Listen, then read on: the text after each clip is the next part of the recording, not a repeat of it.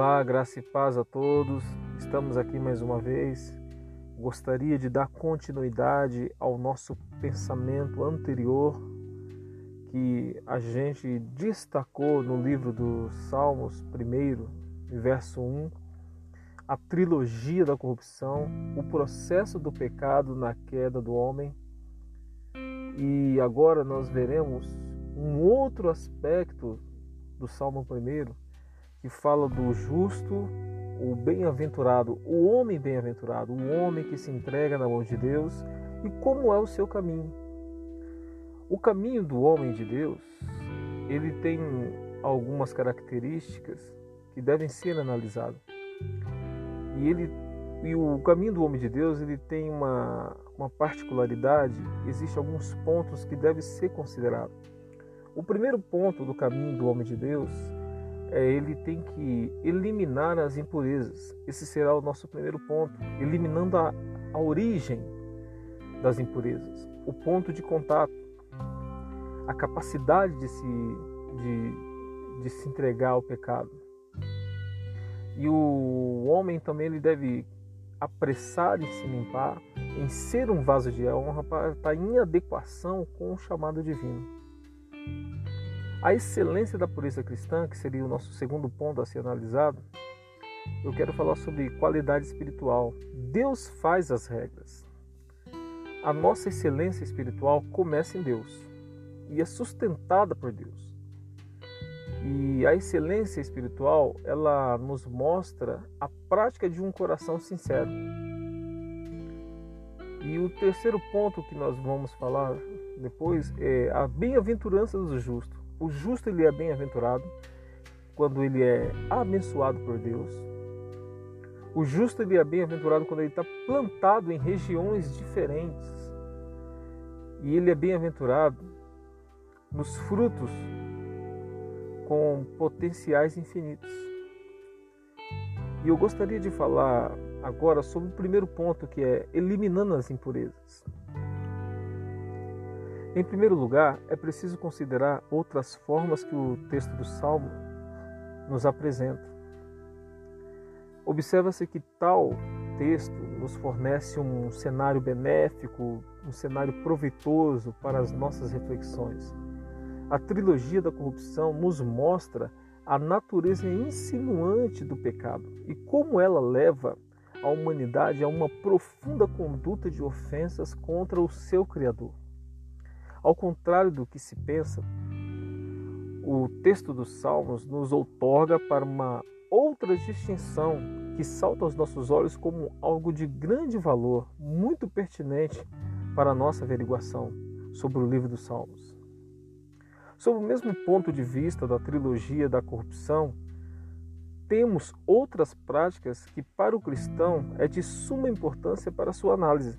De acordo com os Salmos 1, o cristão se contrapõe à grande multidão, sendo como bem-aventurado um homem feliz, um homem que está no seu pleno estado de felicidade porque segue um caminho verdadeiro que segue uma justiça verdadeira. Em todas as esferas da sua vida ele é abençoado. O crente, ele o crente, o cristão, ele anseia cotidianamente renunciar às impurezas que atrapalham a sua vida com Deus, que atrapalham o seu relacionamento com Deus. Além do mais, sabemos que é um trabalho árduo e muito difícil e necessário para a vida cristã. Em outras palavras, a realização desse processo se mostra por tempo indeterminado. Não existe uma data para o término do processo de eliminação da pureza porque faz parte da vida. Então ele é uma vida. O processo do, da eliminação da, da impureza ele tem muitas características. O que deve ser considerado agora na vida do cristão é ele saber discernir a origem da impureza. É de fundamental importância o conhecimento desses elementos que se misturaram à vida do cristão, fazendo com que ele absorvesse tal sentimento. Em sentido geral, todo pecado é uma forma de impureza. Se nós analisássemos alguns exemplos, né, poderíamos destacar o, os maus pensamentos. Os maus pensamentos é como um fermento que leveda toda a massa. É como um fermento que faz crescer o desejo do pecado dentro de cada ser humano. A imoralidade sexual, por exemplo, é toda prática sexual fora do padrão estabelecido por Deus. Os padrões estabelecidos por Deus. Porque anteriormente você ouvia dizer que existe a tal quebra do tabu.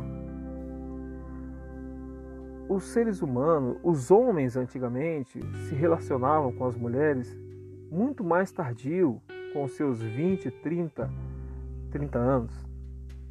Hoje, a prática do sexo na juventude é muito mais corrente, é muito mais vivenciada, é muito mais evidente.